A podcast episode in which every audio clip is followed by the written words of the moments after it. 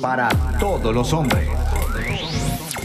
La paz de Jesús sea con ustedes, queridos hermanos. Qué alegría que el Señor nos concede nuevamente esta oportunidad con el don de la vida de poder compartir con ustedes este espacio de formación. Hoy estamos con ustedes las hermanas comunicadoras eucarísticas del Padre Celestial desde la ciudad de Cali. Hoy la hermana Mónica María. Y la hermana Margarita María. Y estamos en este espacio radial de Conectados en familia. Conectados en familia. Siendo luz para todos los hombres.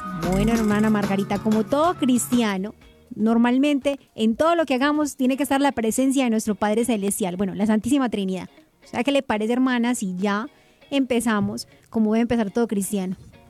Bueno, pidámosle al Señor la gracia de poder entrar en intimidad con Él a esta hora del día y que podamos ser ese canal de gracia y bendición, que podamos entrar en conexión con el cielo. Necesitamos a veces recargar el computador, el celular, pero también necesitamos recargar el corazón. Entonces pongámonos en presencia de la Santísima Trinidad. Es hora de comenzar. Estamos conectados. Pongámonos en esta presencia amorosa del Padre, invocando a la Santísima Trinidad en el nombre del Padre, del Hijo, del Espíritu Santo. Amén. Padre Celestial, en este día nos ponemos bajo tu mirada amorosa de Padre, suplicándote que nos mires con ternura y compasión.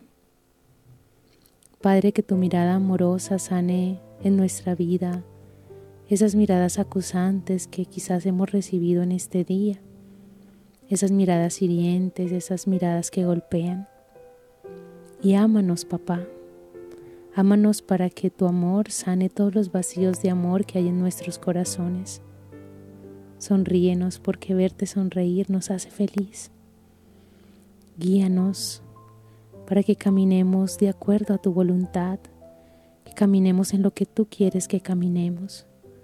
No dejes que se desvíen nuestros pasos y utilízanos para ser canal de amor y de misericordia para todos aquellos que están a nuestro lado.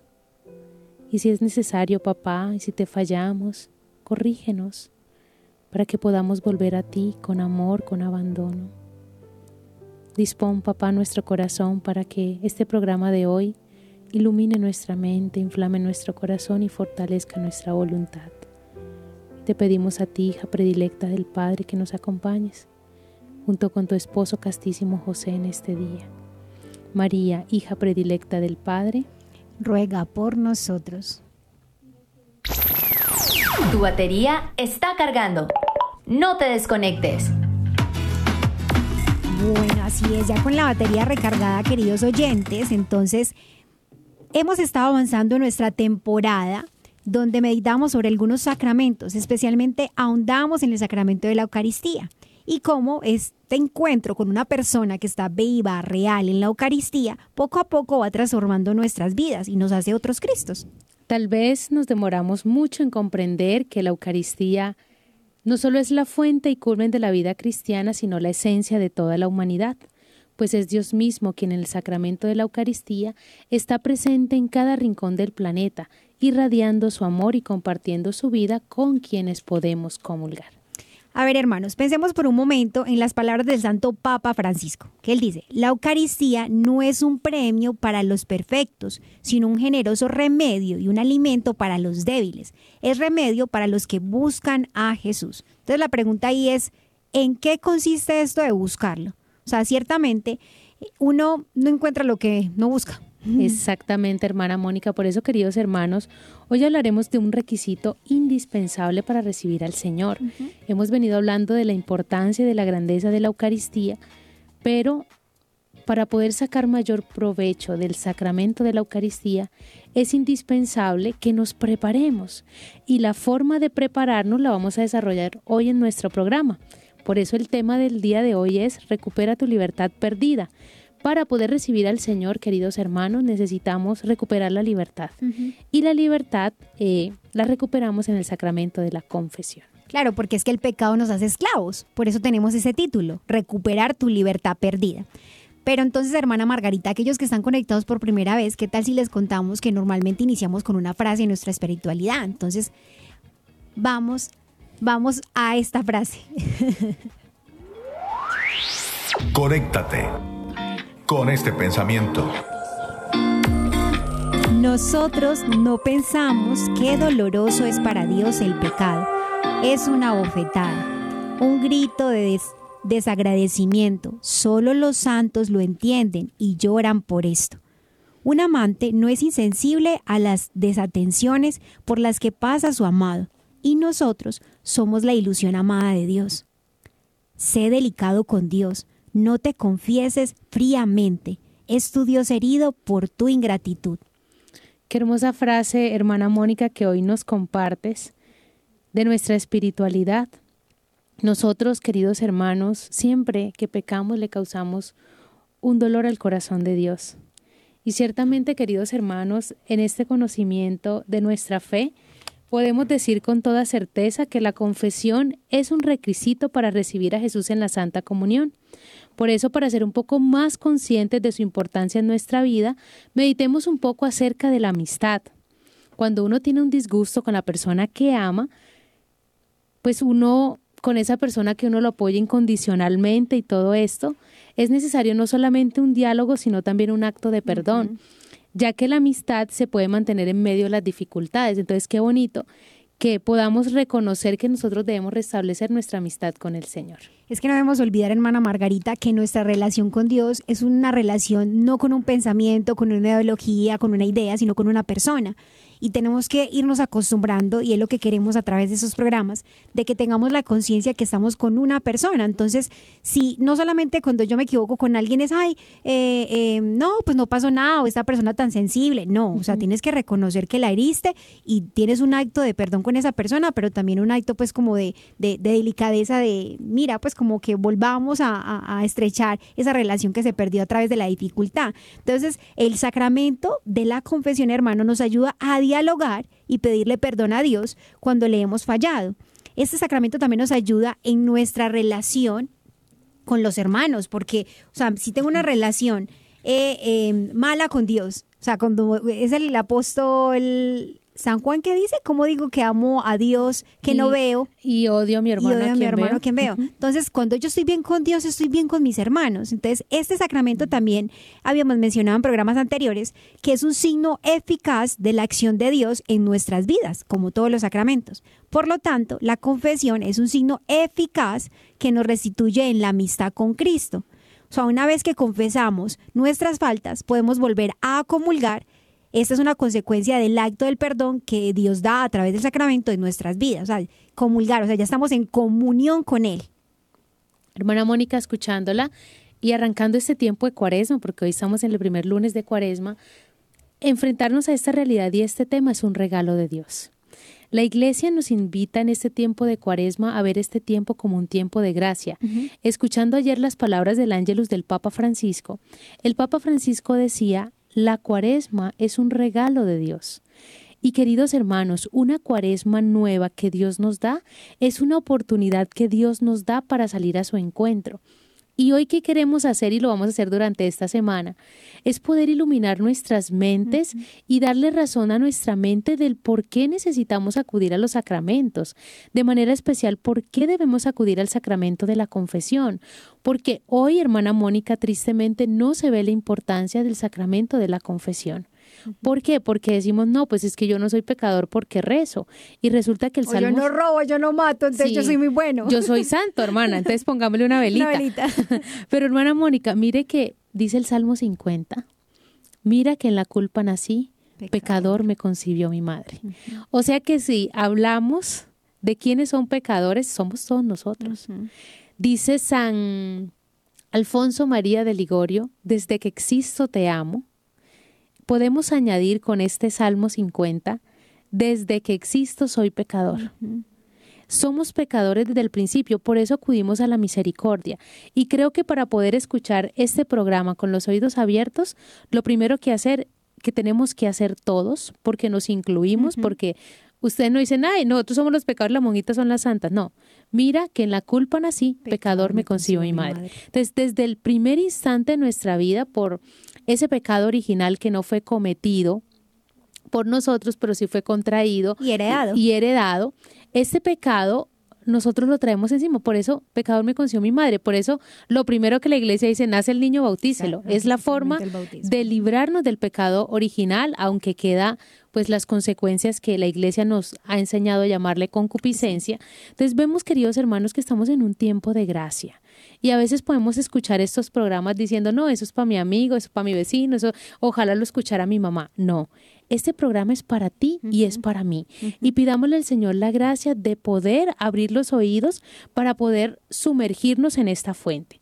Vamos a tomar toda la explicación que vamos a hacer hoy de este importante sacramento desde una fuente sólida, el Catecismo de la Iglesia Católica, doctrina pura de la Iglesia. Este es un libro, queridos hermanos, que todos debemos tener en la casa. Si no tienes el libro, descarga la aplicación, búscalo en internet. ¿Por qué? Porque ahora hay muchas corrientes que van en contra de la doctrina de la Iglesia. Y cuando nosotros vamos a la fuente viva, que es el catecismo de la Iglesia Católica, nos encontramos con las enseñanzas de la Iglesia. El compendio del catecismo de la Iglesia Católica tiene que ver con todo la riqueza de la Iglesia desde el inicio hasta el momento en que el Papa Juan Pablo II pues hizo esa síntesis y es el regalo que se nos da. Entonces, qué importante, queridos hermanos, que nosotros cojamos este libro y lo profundicemos. Así que, hermana Mónica, entremos en este misterio del catecismo de la Iglesia Católica. Después de este preámbulo, no le estoy jalando las orejas a nadie, pero es, para, entrar, es para entrar en este misterio.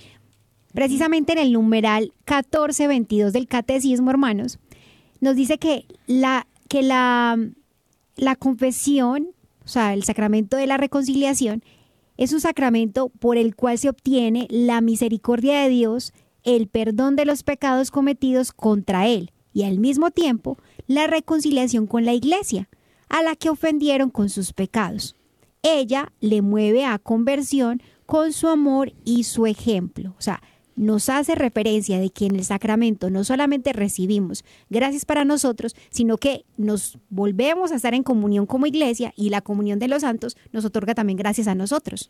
En eso que usted dice, hermana Mónica, es importante que le aclaremos a nuestros oyentes que siempre que cometemos un pecado, recordemos que por el bautismo hacemos parte del cuerpo místico de Cristo, ¿cierto? Cristo es la cabeza, nosotros somos su cuerpo. Cuando nosotros cometemos un acto de caridad, un acto de virtud, esto como una piedrita en un estanque, se riega hacia todo el cuerpo místico de Cristo.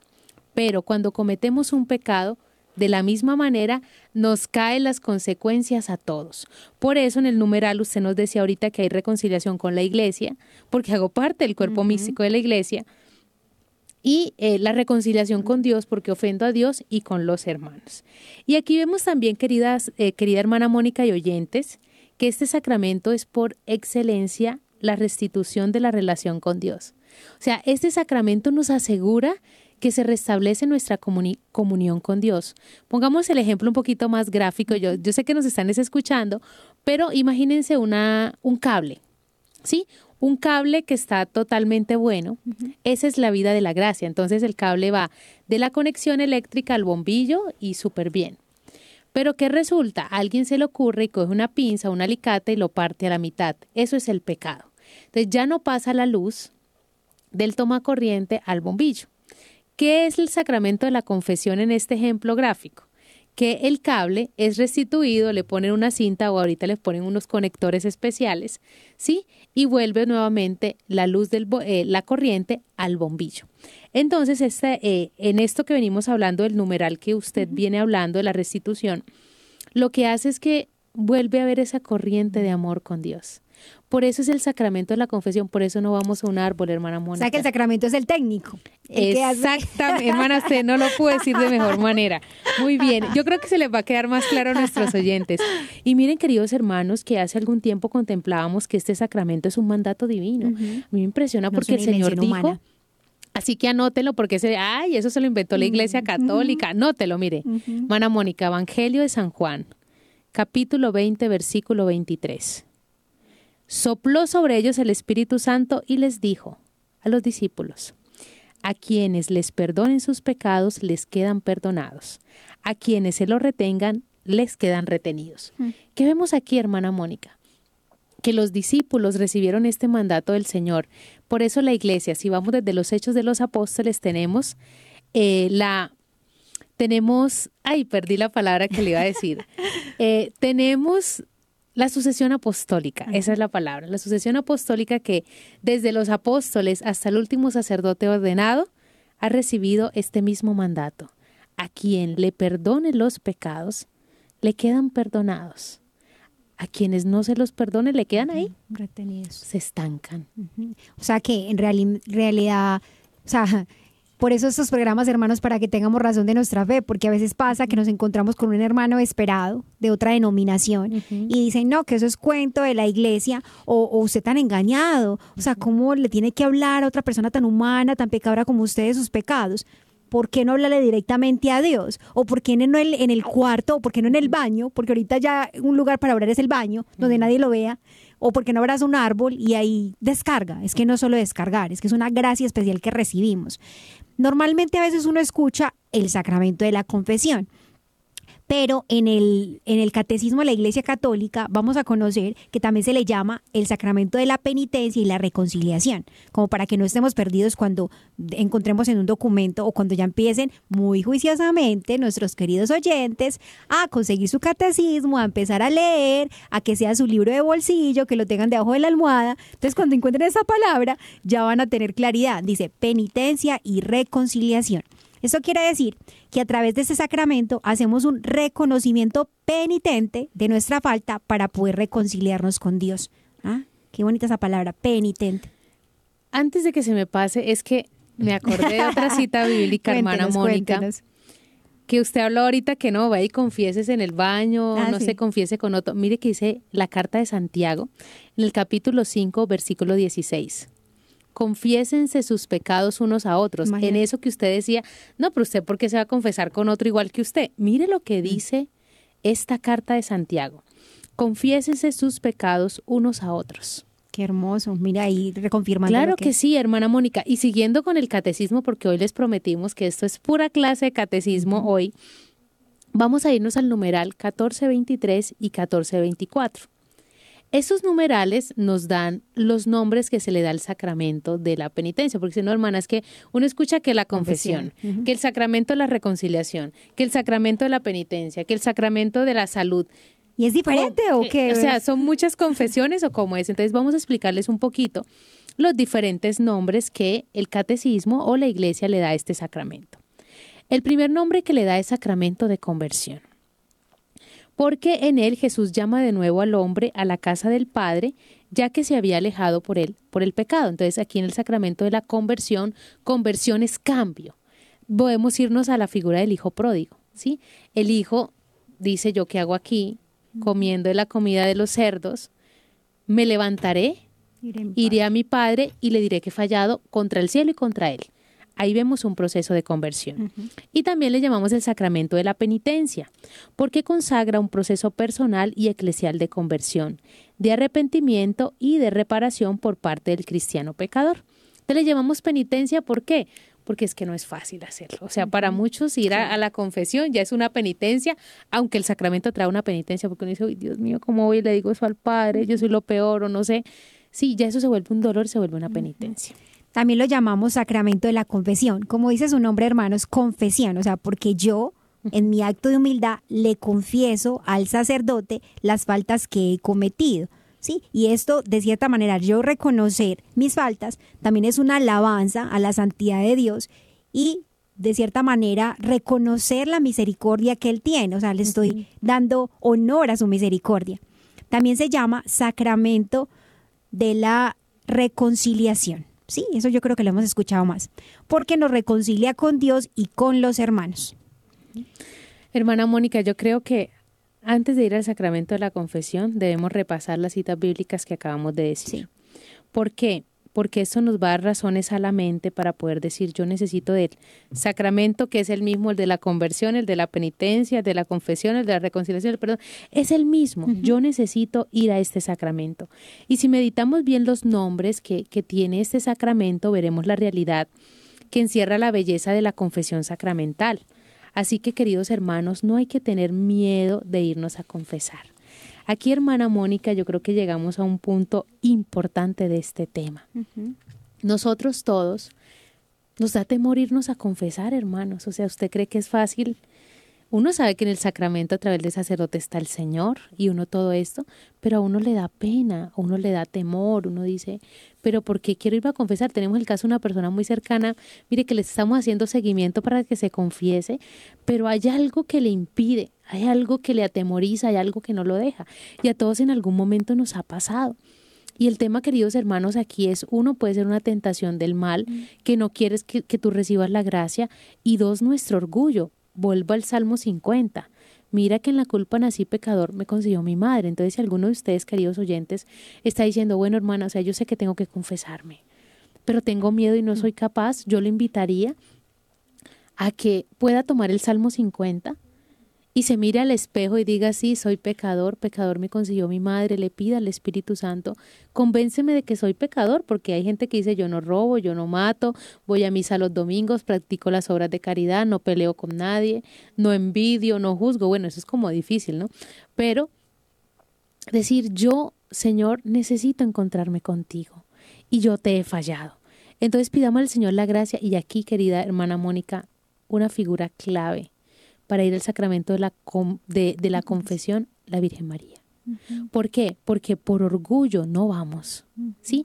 Un sacerdote me enseñaba una, una ejaculatoria muy bonita que es mirar a la Virgen y decirle, Madre mía, la más santa por ser la más humilde. ¿Qué es lo contrario al orgullo? La humildad. El demonio es orgulloso desde el principio. María es humilde desde el principio.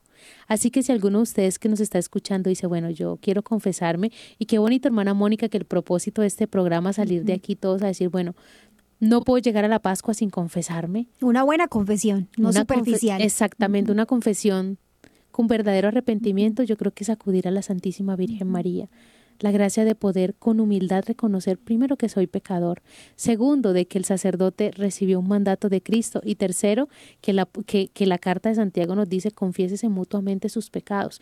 Nosotros nos confesamos con un sacerdote y ese sacerdote se confiesa con otro sacerdote y vemos ahí la gracia. Así que queridos hermanos, pidámosle al Señor la gracia con humildad. Señor, dame la gracia de confesar mis pecados porque cuando te confiesas, querido hermano, te liberas. Como dice el nombre, ¿no? Y recuperamos otra vez esa libertad que, habíamos perdido por el pecado. Cuando hablabas, hermana Margarita, me recordaba que no sé dónde escuché o si lo dice un santo, que vea, el demonio nos quita la vergüenza cuando vamos a pecar, pero nos la devuelve cuando nos vamos a confesar.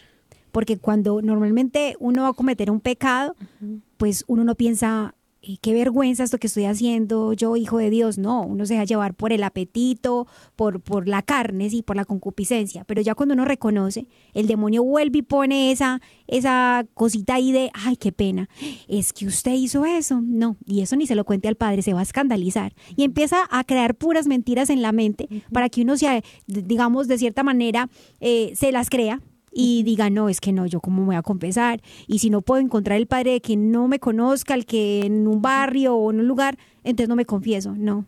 O sea, ahí tenemos que estar muy, muy pendientes, hermanos, porque no es lo mismo. O sea, es que lo que tenemos que aprender es que el sacramento no es simplemente para que me escuchen, porque hay que diferenciar lo que es dirección espiritual y lo que es el sacramento de la confesión. Entonces, en la confesión yo digo mis pecados. Ya sin determinado este sacramento, el Padre tiene el espacio y lo puedo hacer, le pido una dirección, un consejo. Porque si es así, mucha gente dice, pero ¿para qué un padre hermanita? Yo puedo ir a un psicólogo y él me escucha pues perdón la expresión, pero, pero pues ahí vas perdiendo tú, porque tienes que pagarle al psicólogo para que te hable y pues él solo te va a escuchar y a duras penas te dirá algo y te mandará un medicamento. Pero en el caso del sacramento está es el don de que se da la absolución sacramental, o sea, es un don del cielo, no es simplemente te van a escuchar para descargarte, no, es que es un don y se da la absolución sacramental, imagínate. Usted dijo algo, dijo dos cosas importantes que quiero retomar. Usted dijo confesar mis pecados. Ah, sí. A la confesión vamos a confesar nuestros pecados. No, yo no puedo ir a decir, eh, padre, venga a confesarme porque la hermana Mónica se enojó ayer. Me sacó la piedra, no, ella me sacó la piedra. Sí, es que la hermana Mónica, no, peleamos, pero ella tiene la culpa. Me vengo a confesarte que Mónica tiene la culpa, no. Y la otra cosa que tú, hermana Mónica, tocaste es que el sacramento de la confesión te libera. Una consejería psicológica te calma. Pero tú cuando te confiesas, tú sientes que te quitan un peso. Es que es un don, es un don del Claro. cielo. No es algo es humano. que, mira, y es que impresionante, si, si nos vamos a la fórmula de absolución, Ajá. dice, yo te absuelvo. Yo te absuelvo. ¿Por qué me absuelve? Porque le dieron el poder, según el Evangelio de San Juan, capítulo 20, versículo 23, a quien le perdone los pecados. Entonces el sacerdote levanta la mano y te dice, yo te absuelvo en, por el ministerio de la iglesia. No porque yo lo hago, porque yo soy fulano de tal, no. Porque la iglesia me dio un ministerio.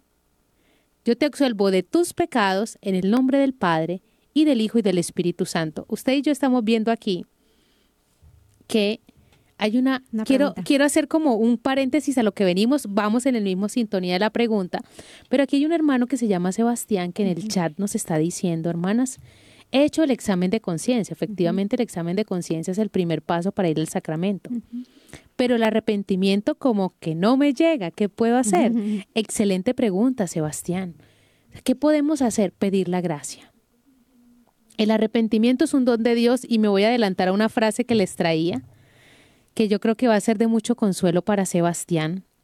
Es una frase de San Clemente Papa a los Corintios, dice, recorramos todas las etapas de la historia y veremos cómo en cualquier época el Señor ha concedido oportunidad de arrepentirse a todos los que han querido convertirse a Él. Sebastián, que nos estás escuchando, Dios ya nos ha dado la oportunidad de arrepentirnos. Entonces la invitación es pedir la gracia. Y quizá, o sea, a veces cuando decimos tener, sentir contrición o arrepentimiento, a veces creemos es que me duela el corazón Que llore. que llore, que, que me sienta lo peor, todo eso. No, el arrepentimiento va más allá. Eso el arrepentimiento va a un dolor de saber que he ofendido a Dios. Al principio del programa decíamos que íbamos a hablar de este tema, pero primero íbamos a hablar de la amistad. Cualquiera diría, las hermanas están como distraídas. ¿Por qué de la amistad? Porque mi relación con Dios es una relación filial, es una relación de amor. Entonces, esta relación que busca que haya una nueva conexión. Por ejemplo, yo amo mucho a, a Mónica, somos amigas, ¿sí? Pero resulta que yo hice sentir mal a Mónica, ¿sí? A mí ya me dolió que de pronto yo veo a Mónica triste y digo, ay, fue porque yo la hice sentir mal, ¿sí? Ese puede ser el arrepentimiento, o sea, ese dolor de saber de que yo ofendí a Dios, que Dios me ama a mí, puedes, eh, de pronto Sebastián y cualquiera de ustedes oyentes que estén viviendo la misma situación, mirar un crucifijo y decir, venga, Jesús lo hizo por mí y y yo cometí este pecado, entonces es pedir como el arrepentimiento y en esto, hermanos, es importante sacar un poco los sentimientos, Eso porque a veces esperamos Es de que que, los en- sentimientos... estamos en una sociedad de que se mueve por sentimientos. Si a mí me nace, voy a misa. Si a mí me nace, algo tal cosa. No, es que no es de sentimientos. hasta comer, hermana Mónica. Por eso, imagínate, no, ¿y qué tal es que se moviera hacia una madre de familia? Si a mí me nace, me levanto y despacho a mis niños. O sea, no sería fatal, porque el amor no se mueve por sentimientos, es una convicción. Entonces, Sebastián, es pedirle mucho la gracia a Dios y sobre todo eh, cuando tengas espacios de adoración eucarística, que es muy importante, que es lo que nos mueve la- a la relación con Dios, que lo hablamos en estos programas, la relación con una persona viva y real que está oculta en el Santísimo Sacramento del altar, pídele, Señor. O sea, yo todavía no reconozco la magnitud del mal que he hecho, pero tú sí sabes que tengo ese deseo y a veces Dios responde esos deseos. O sea, es tan hermoso el actuar de Dios que Él, él se mueve con deseos. Él sabe que a veces no, no tenemos sino deseos y él, esos deseos los convierte ya en una acción. Entonces, muévete con eso. Aunque no lo sientas, aunque creas que no, solo con ese deseo Dios tiene. ¿Sí? Y lo otro es que hay una señora, eh, Ana Jiménez, que nos dice que a veces la dificultad es que hay sacerdotes que no tienen tiempo, espacio. Eso es una realidad pero también hay otros sacerdotes que se desgastan mucho siempre eh, procurando sacar el espacio para la confesión. Es que ahí hay un- una, una dificultad de que a veces nosotros como fieles vamos a buscar el sacerdote en el momento que no es o le buscamos y no aclaramos que necesitamos es una confesión y nos quedamos tiempo y tiempo porque tal vez no estamos eh, bien formados y entonces confundimos la confesión con una dirección espiritual. O a veces, ¿qué pasa? Eh, empezamos no a acusarnos, sino a acusar a la otra persona o empezar a decir muchas cosas que no hay que decirlas. O sea, lo básico, al pecado, te vas al pecado específico y a veces pues el tiempo no les da a los sacerdotes, pero igual hay que buscar la manera y el Señor te dará la gracia de poder realmente buscar en otra parroquia, como cuando uno tiene un, dolor físico, uno busca un médico. O sea, te dieron la cita para tal hora, usted va donde sea. O sea, que es que el APS te dice que simplemente hay en esta zona, no importa, me duele tanto que yo voy a ir hasta la conchichina a confesarme. Es un enamorado, hermana Mónica, un enamorado es capaz de hacer más es capaz de ir un poco más allá. Entonces yo creo que Ana, primero pedirle al Señor la gracia de encontrar un sacerdote. Efectivamente, ya nuestra hermana Mónica se los decía, los sacerdotes están muy ocupados, pero hay muchos sacerdotes que disponen del tiempo para esto Qué bonito que le diga, padre, yo vengo a la confesión, traigo mis pecados escritos, voy al acto concreto de la confesión y ya, ¿por qué? Porque, bueno, algunos oyentes de pronto nuevos dirán, las hermanas están hablando del término dirección espiritual. Entonces, sin salirnos del tema, hermana Mónica, expliquemos un poquito esto. La dirección espiritual, ¿qué es? Es un espacio que yo tengo con un sacerdote o con una persona espiritual, ¿sí? Donde yo aclaro mis dudas espirituales. Entonces, por ejemplo, en una dirección espiritual yo puedo ir y decir lo que pasa es que yo, a mí me cuesta orar o me duermo en la oración. Eso es un tema de dirección espiritual. ¿Qué puede hacer padre? Un consejo. Un consejo. Entonces el padre te puede decir, no, mira, entonces cuando vayas a orar, lava, mójate la cabeza. Eh, vas a empezar a, rezar de rodillas. No reces de una a dos de la tarde porque es la hora de conectados, no me entiendes. No reces de una a dos de la tarde porque te vas a quedar dormido, ¿sí? Entonces te va a dar como unos consejos para que puedas trabajar ese aspecto. La confesión, en cambio, yo voy y le digo, padre, vengo a confesarme que robé. Y no vaya toda la historia, no, padre, es que yo llegué a la cocina, prendí la luz, eh, saqué un queso de la nevera, me lo comí, lavé y puse el cuchillo donde estaba. Entonces, padre, yo robé. No, el acto concreto fue, padre, robé, ¿sí? Y no, padre, y entonces no. Y si ya el padre coge todos los pecados que tú dices y te dice, vamos a trabajar en esto. En este puntico clave vamos a trabajar. Entonces ahí una pequeña síntesis de lo que es una dirección espiritual y lo de qué es la confesión. Hermana Mónica, sigamos avanzando con el catecismo porque si no, aquí nos quedamos. Listo, entonces decíamos que confesarse hermanos es un acto que implica humildad de nuestra parte, ¿sí? Porque eh, el hecho de confesar que he fallado, o sea, que le he fallado a Dios, que le he fallado a mis hermanos, realmente hace que, que pues lo decíamos, a causa del pecado original la carne grita, ¿sí? La concupiscencia y dice no, o sea, y uno trata de justificarse. Pero ¿qué hay que hacer? A ejemplo, la Santísima Virgen María, como nos da el consejo hermana Margarita, pedir que ella nos conceda esa humildad para realmente que, que al acercarnos en el sacramento, pues el que se humilla será enaltecido. Ahí sí es que ya nos vamos a dar cuenta de tantas gracias que vamos a recibir cuando acudimos al sacramento con conciencia. Y es importante, queridos hermanos, declarar nuestros errores. Al confesarlo nos quitamos un peso de encima, ya se los decíamos, un peso que a veces no nos deja dormir ni, respirar. ¿Cuánta gente, hermana Mónica, con unas ansiedades y unas cosas, eh, van al sacramento de la confesión y empiezan a dormir bien? ¿Cuántas personas, queridos hermanos, en verdad después de la confesión, su vida les cambia? Hmm. A todos nos ha cambiado la vida después de la confesión. Mi hermana Mónica cambia la mirada, cambia el tono de la voz, cambia todo. ¿Por qué? Porque restituye a través del sacramento de la confesión la vida de Dios que nosotros hemos recibido. Y la iglesia, queridos hermanos, nos indica que nos confesamos con un sacerdote.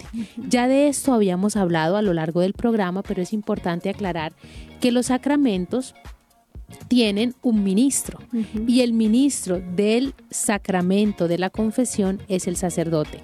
Una monjita no, nada.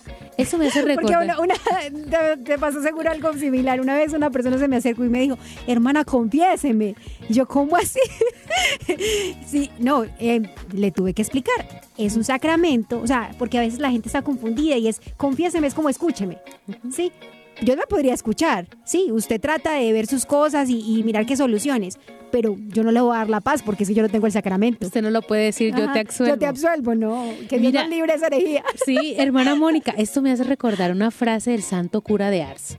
Santo cura de Ars, refiriéndose al ministerio sacerdotal, dice: Ve delante una imagen de la Virgen a ver si te confiesa.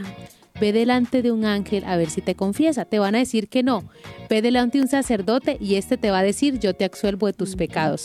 Es un regalo. Y a veces, queridos hermanos, queremos buscar un sacerdote que no nos juzgue. Siempre vamos a encontrar el tribunal de la misericordia.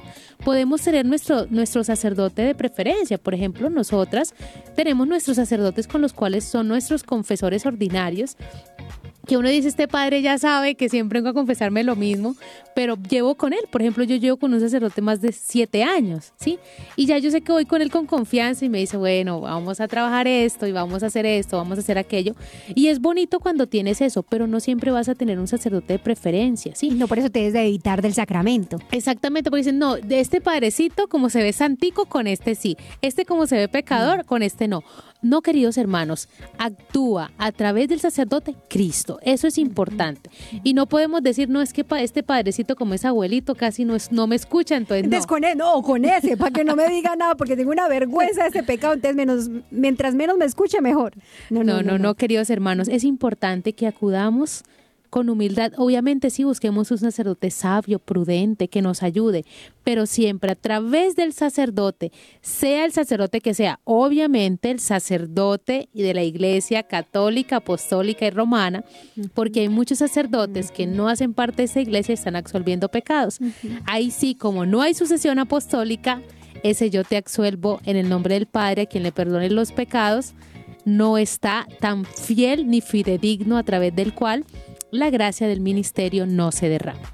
Así que queridos hermanos, vamos juntos al sacramento de la confesión buscando ese sacerdote para que nos perdone en el nombre de Dios. Importantísimo hermanos eso, no olvidar que estamos buscando el sacramento, no una persona, ¿sí? A veces en la humanidad, porque nosotras los sacerdotes siguen siendo muy humanos, aunque tengan el, el, don pues de, del sacramento, del orden sacerdotal, la consagración en el caso de nosotros, somos muy humanos. Entonces pasará que uno, porque a mí antes de, de empezar pues como tal el proceso de conversión, me daba muy duro con un sacerdote porque tenía su temperamento. Después me di cuenta que fue una, digamos, una excusa de Dios para que ciertamente me, me, estremeciera y me hiciera pensar realmente cómo estaba llevando mi vida. Entonces a veces Dios se vale de esas imperfecciones humanas para perfeccionarlo a uno. Entonces, mientras se pueda, hermanos, hay que aprovechar porque en todo Dios nos educa. No, y a veces las apariencias engañan porque dice, ay, este padrecito se ve todo risueño, sonriente y uno va a la confesión y tome para que lleve porque el padrecito es exigente en la confesión. Entonces también, queridos hermanos, y miren, yo creo que hermana Mónica aquí, el secreto es pedirle, Señor, Señor, quiero confesarme, dame el arrepentimiento, dispone el sacerdote que tú quieres para que me pueda eh, restituir esta relación contigo. Y bueno, queridos hermanos, a veces buscamos al sacerdote como con esa ilusión de que, me diga lo que yo quiero. Hmm. Entonces pidámosle al Señor la gracia de, de poder saltar eso y de poder decir, bueno Señor, ayúdame con tu gracia y de ir al sacramento con la conciencia de que me encuentro contigo. Bueno, y para que continuemos, ya hemos hablado bastante cosita que podemos ir como reflexionando, queridos oyentes. Y a aquellos que están por primera vez con nosotros, les contamos que nos estamos aprendiendo una jaculatoria, ¿sí? Porque la jaculatoria también nos enciende el corazón en amor a Dios. Entonces, ¿qué tal si les enseñamos, hermana, antes de pasar a nuestro viviendo el hoy? Entonces, Padre. Que todos seamos una sola familia para gloria tuya. Conéctate con nuestra iglesia. Con la realidad del mundo con nuestros hermanos, necesitados. Conéctate con verdadera caridad fraterna. Caridad fraterna. Estamos en Viviendo el Hoy. Conectados. Bueno, hermana Mónica, y antes de comenzar este Viviendo el Hoy, saludamos a todos nuestros oyentes, recordándole que nos pueden llamar, que nos pueden llamar desde Estados Unidos al 866 398 6377 y fuera de Estados Unidos al 1 205-271-2976. ¿Y qué nos trae hermana Mónica en este Viviendo el Hoy? Bueno, queridos oyentes, hemos hablado hoy del sacramento de la confesión, ¿cierto? Y a la medida de estos programas, aquellos que están por primera vez, les invitamos a que busquen en nuestro canal y puedan desatrasarse un poquito y conocer la temporada pasada en que vimos formación de la fe. Hablamos de la oración también ahí. A veces eh, recuerdo mucho cuando nos decía nuestro padre Antonio que una oración que no sale de nuestro corazón no llega al corazón de Dios. Lo dice el padre Pío, pero nuestro padre lo, refrescaba. Listo. Entonces, realmente tenemos que tener la conciencia, hermanos, de que la oración la hacemos con una persona viva y real, ¿sí? Que nuestro encuentro es con una persona, no con un sentimiento, no con una ideología, una energía, no. Dios es una persona. Entonces, hace poco leía un libro que se llama Contra la Maldad y ahí contaron una historia muy hermosa, pues como para que uno aterrice mucho qué es esto de la oración y como porque a veces la oración sentimos que no es escuchada. Entonces, acá dice algo hermoso sobre las características de la oración y dice, una oración bien hecha debe estar compuesta más que de palabras por actos de fe, esperanza, caridad, humildad, entrega y gratitud. O sea, es indispensable que estos actos acompañen las palabras que salen de nuestro corazón para que realmente la oración sea eficaz.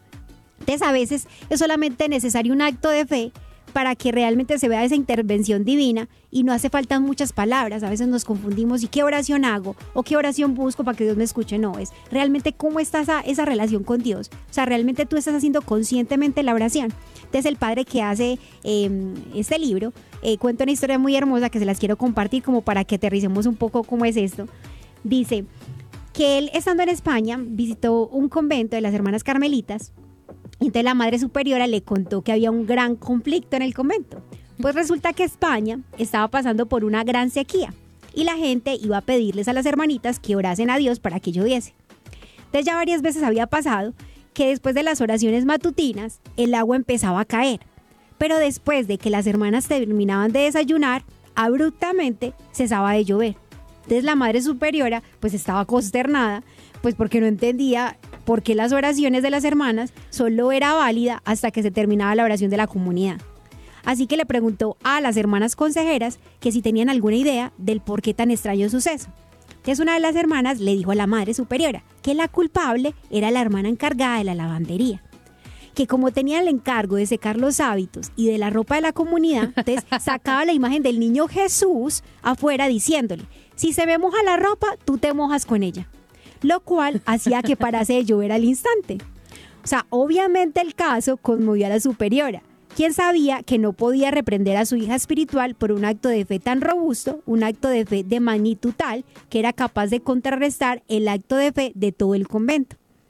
Así que piadosamente tuvieron que convenir que la hermana secase la ropa, que sacase la ropa eh, ciertos días específicos para que el Señor pudiese mandar la lluvia el resto de los días y así los campos y las cosechas no se vieran afectados por la sequía. O sea, tan hermoso, hermanos, porque como vemos en este ejemplo, Dios se conmueve por ese acto de fe, esperanza, caridad, confianza y humildad y obediencia de la religiosa que deseaba cumplir con su deber de entregar los hábitos a tiempo. O sea, el acto de amor con el que sacaba esta religiosa la imagen del niño Jesús es la forma pues en la que ella veía que el niño Jesús estaba tan vulnerable, indefenso, que pues Dios se presentaba en esta figura de niño y que la única manera que él tenía pues como defenderse del agua era pararla. Entonces tan bonito porque lo que nos quiere pues como indicar con esta anécdota, con, con esta historia del Padre, es que Dios ve la intención del corazón. O sea, uno diría, pues, pero, o sea, algo como, como tan, tan sencillo, pero es que era como el acto de, fe que, la religiosa hacía con esto y su deseo de cumplir eh, la, responsabilidad que se, les, se le había encomendado. Entonces, tan bonito porque realmente Dios no quiere grandes cosas, sino el corazón de sus hijos. O sea, que realmente tengamos la conciencia de que cuando vamos a la oración vamos a hablar con nuestro Padre del cielo. Hermana Mónica, gracias por compartirnos esta hermosa historia porque eh, no debemos olvidar que estamos en el año de la oración. Para los que no saben, el Papa Francisco ha declarado este año como el año de la oración, en preparación al jubileo del año 2025. Entonces, este es un año de la oración y cuando un año cuando el Papa declara un año, sea de la familia de la oración, hay una gracia especial para esto. Entonces, queridos hermanos, o sea, este año tenemos una gracia especial para la oración, para aprender a orar, para la vida espiritual. Así que no desaprovechemos este año de gracia, tuvimos el año de, San José, ¿recuerdan? Y fue un año, wow, o sea, mucha gente se acercó a la figura de San José. Este es el año de la oración, así que es el año para alcanzarle a Dios los milagros. Si, esta, si una rezaban para que lloviera y la otra rezaba para que no lloviera, imagínense si nosotros empezamos a orar. Es tiempo de oración, es tiempo de gracia. Y qué bonito, y qué bonito, hermana Mónica, que en este tiempo de cuaresma, ¿cuáles son? Oración, ayuno y limosna. Y la iglesia nos dice oración, o sea, que esta es oración a la N potencia este año. Y no como un esfuerzo nuestro, sino como una gracia. O sea, es como si se derramara una gracia sobre todos nosotros. Así que hermanos, no desaprovechemos este año de la oración, no desaprovechemos este tiempo de cuaresma y no desaprovechemos la gracia de la confesión. Así que hermana Mónica, hoy hemos gastado el tiempo bien gastado en este programa, pero yo creo que ya con esto terminamos esta primera parte y terminamos nuestro Viviéndolo hoy. Seguimos conectados, seguimos conectados. Bueno, queridos hermanos, y seguimos conectados aquí en su programa de, de mediodía, ¿no? Estamos conectados en este programa de mediodía. Y bueno, miren, queridos hermanos, acudamos al sacramento de la confesión y vamos a ir ya a los actos del penitente. ¿Le parece, hermana Mónica? Que están indicados en el catecismo en los numerales 1450 y 1454. El primer paso es el paso de la contrición. O sea, a mí me debe doler para yo poder ir a sacramento de la confesión. Pero como ya le decíamos a Sebastián, el deseo, el deseo no, no es solamente como, como, como no me duele, entonces no voy. No, no esperes un dolor físico. Entonces solo el dolor profundo de fallé, fallé, Señor, perdóname y dame la gracia de ir al sacramento. El segundo es la confesión con el sacerdote. Recuerdes, no solamente es hacer un examen de conciencia, pedirle directamente perdón a Dios, no. Dios quiso que fuera a través del sacerdote. Entonces yo debo confesar mis pecados al sacerdote. Y el tercer lugar es la satisfacción. Dice el, el catecismo muy claramente que muchos pecados causan daño al prójimo y es necesario repararlo. Simplemente pues vamos a la confesión, nos confesamos y se nos pone una penitencia. La absolución, queridos hermanos, nos quita el pecado, pero no quita las consecuencias que este pecado causó en nosotros y en los hermanos. Y a propósito de eso, hermana, que dices, es el acto del penitente, o sea, uno reconoce que ha fallado y uno va y se acusa delante del sacerdote, pero es necesario saber que cuando cometemos algún pecado asumimos la culpa y la pena. Entonces la culpa la asumimos y se nos perdona con el sacramento de la penitencia, o sea, el, sacramento de la confesión. Pero la pena sigue estando ahí porque es el daño causado. Entonces, el ejemplo más claro es cuando uno clava eh, en una pared eh, o en, un, en una madera un clavito, lo vuelves y lo sacas, el huequito quedó ahí. Ya sacaste el clavo, sí, pero el huequito quedó ahí. Esa es la pena, hermanos. Lo mismo debemos hacer en cuanto a la confesión. Hay que buscar la manera ya sea por las indulgencias, ya sea por actos de, de piedad como el Santo Rosario, la lectura de la Santa Biblia, que nos concede indulgencias no solo para nosotros, sino también para las demás almas, digamos. y por eso cuando, como queda la pena, por eso oramos por las almas en pena, que son las almas del purgatorio. ¿Por qué? Porque como no alcanzaron a reparar aquí, por eso la coronilla de la misericordia decimos en reparación por nuestros pecados y los del mundo entero. Es la forma de ir tapando el huequito que dejó la madera con el clavito. Y también, queridos hermanos, eh, tenemos que acudir, ya usted lo decía, a las indulgencias. Hermanos, las indulgencias son como la maderita que podemos meter en el huequito que dejó el clavo, son un regalo de la iglesia. Y la iglesia a través de las indulgencias nos conceden muchos regalos. Por ejemplo, el hecho de hacer la señal de la cruz. que mucha gente tiene indulgencia, rezar el credo, rezar el Padre Nuestro. O sea, esas son las indulgencias parciales, ¿sí? Que van abonando de a poquito, pero hay unas indulgencias que son las indulgencias plenarias, que es borró mi cuenta nueva. Entonces, por ejemplo, la iglesia hay que estar muy pendientes porque la iglesia otorga esas, esas indulgencias plenarias y tiene unas características específicas. El primero es que hay que confesarse confesar los pecados ante un sacerdote, orar por el Santo Padre, ¿sí? Y no recuerdo la otra si usted me, me hace memoria. Ah, la confesión, orar por el Santo Padre. No, ya, y ahí está, eran dos, ¿no? Sí, pero, pero sin igual, embargo... Igual la buscamos para confirmar, pero bueno, es que no es hay que tener la conciencia que la indulgencia es un regalo que se da para que esa pena ya quede eh, pagada, por decirlo así, pero no es que yo le voy a exigir a Dios que me dé una indulgencia, no debe haber un requisito y debe estar el acto como decir, Señor, si tú quieres, otórgame la gracia de poder obtener esa indulgencia para mí o para otra alma del purgatorio. Hermana Mónica, nos faltaba la más, bueno, son tres. Sí. Entonces, para que todo nos quede claro. La confesión. Indulgencia plenaria, que es la que nos borra todo, borró mi cuenta nueva. Entonces se necesita eh, confesión ante el sacerdote, comunión sacramental y oración por el Santo ah, la comunión sacramental. Importante. Entonces ya sabemos, eh, la indulgencia plenaria requiere tres, como tres aportes de parte nuestra, que son la confesión, la comunión y orar por el Santo Padre, que es a través de él quien se nos otorga la indulgencia. Así que, queridos hermanos, tarea de hoy, buscar eh, cómo puedo ganar las indulgencias y en qué momento las indulgencias me las da la iglesia.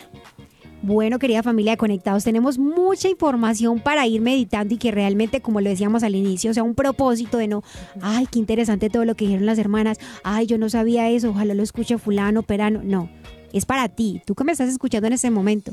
Este programa es para ti, si Dios permitió que lo escucharas, es para que realmente busques la manera de confesarte, hacer un examen de conciencia. Y ahorita estamos en un tiempo muy especial. Entonces no olvidar, hermanos, que debemos vivenciar el sacramento de la confesión.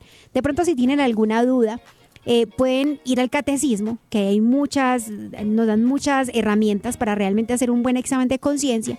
Y si no sabes cómo hacerlo, en internet también está la manera, ahorita hay muchos canales confiables en que te pueden enseñar cómo hacer un, examen de conciencia, un examen de conciencia de vida o un examen básico con los mandamientos. Entonces, ayúdate, Internet te da muchas herramientas buenas, no solo es como para matar la curiosidad y buscar cosas que no debemos buscar. Y nos dice la iglesia que debemos al menos confesarnos una vez al año. Ah, sí. Una vez al año, sacramentalmente, debemos confesarnos por la Pascua para poder comulgar. Pero hermanos, si, si nos están dando regalos, uno se va a aguantar para una sola vez al año. No, hermanos preparemos, Padre Pío se confesaba cada ocho días. Imagínate, un santo, y lo dice la palabra de Dios, el justo peca siete veces. Hermanos, ¿qué podemos decir de nosotros? Además, cuando uno está enamorado, uno no dice, ve, bueno, estamos en un noviazgo, pero nos vamos a ver cada dos años. Sí, yo te amo tanto, pero cada dos años nos vemos. ¿No eso no es amor? Exactamente. Entonces, queridos hermanos, cordialmente invitados al sacramento de la confesión. Y miren que por cuaresma en muchas parroquias ponen horarios de confesión. Entonces, hagamos el deber de poder ir a buscar la, la confesión sacramental. Algo también muy importante es que decíamos que la Santísima Virgen María nos puede ayudar mucho para realizar con conciencia el sacramento de la confesión, pero también el ángel de la guarda. ¿Quién sino ese compañero que Dios nos ha dado, que está continuamente con nosotros, sabe que nos conviene y que no nos conviene? Y bueno, lo hablábamos también que la oración es muy importante para reconocernos pecadores. Entonces, ¿qué tal si encomendamos todo lo que hemos hablado a través de una oración? Pero antes de eso, hermana Mónica, yo quiero que de manera especial oremos por tantas intenciones que hoy nos han escrito en el chat porque varias personas aquí nos piden por unos seminaristas que van a empezar retiro. Oramos por ustedes, queridos hermanos. Oramos aquí por una mamita que está por Lorena Dolano, que está angustiada por sus hijos que están en las drogas. También pedimos por ellos y por cada uno de nuestros oyentes para que el Señor nos dé la gracia de sentirnos tan amados que nos duela ofender al Señor y que vayamos en camino. Y también pues con esto, queridos hermanos, pues esta temporada pues que es la formación en la fe, celebrando nuestra fe, vamos a irnos acercando más a este sacramento y vamos a ir conociendo, así que no no se pierdan este programa y también compártanlos. ¿Cuántas personas quisieran ustedes que recibieran este mensaje? Entonces también les pedimos que, que puedan compartir este, este programa de hoy. Bueno, ya como estamos en la presencia de nuestro Padre Celestial, te damos gracias, Señor, por este espacio. A ti sea la gloria. Te damos gracias por todo lo que has iluminado nuestra mente, nuestro entendimiento. Te suplicamos por cada una de las personas que nos has escuchado en este día, aquellos que nos escucharán. Concédenos a todos, Señor, la gracia, sobre todo en esta cuaresma, desear reconciliarnos contigo y reconciliarnos con nuestros hermanos. Aleja toda insidia del demonio, toda perturbación, todo engaño que nos desea alejar de esa presencia de Dios a través de este gran sacramento. Te pedimos, Señora, que nos reemplaces, que nos acompañes, Madre Santísima, para que sepamos siempre complacer a nuestro Padre del Cielo. Aleja el desánimo de cada uno de nuestros oyentes y concédenos la esperanza de que no hay ningún pecado que tú no perdones, Señor, sino que quieres continuamente perdonarnos, porque no quieres la muerte del pecador, sino que se convierta y viva. Gloria al Padre, al Hijo y al Espíritu Santo como era en el principio, ahora y siempre, por los siglos de los siglos. Amén. Bueno, queridos oyentes, gracias por su compañía. Hemos estado las hermanas comunicadoras eucarísticas del Padre Celestial desde la ciudad de Cali. Hoy les acompañó la hermana Mónica María. Y Margarita María. Y también nos encomendamos a sus oraciones en este tiempo de cuaresma para que todos podamos acercarnos. También oremos por el Santo Padre y por todos los que hacen parte de la curia romana porque esta semana están en ejercicios espirituales, entonces están en un retiro espiritual y a todos nos conviene que el Santo Padre salga fortalecido de esos retiros retiros espirituales, así que les pedimos que oremos también por el Santo Padre. Y bueno, queridos hermanos, los esperamos mañana con la ayuda del Señor para seguir aquí conectados en familia. Dios, Dios los, bendiga. Hemos estado conectados con Dios. Tu batería ha sido recargada. Hasta el próximo programa. Conectados.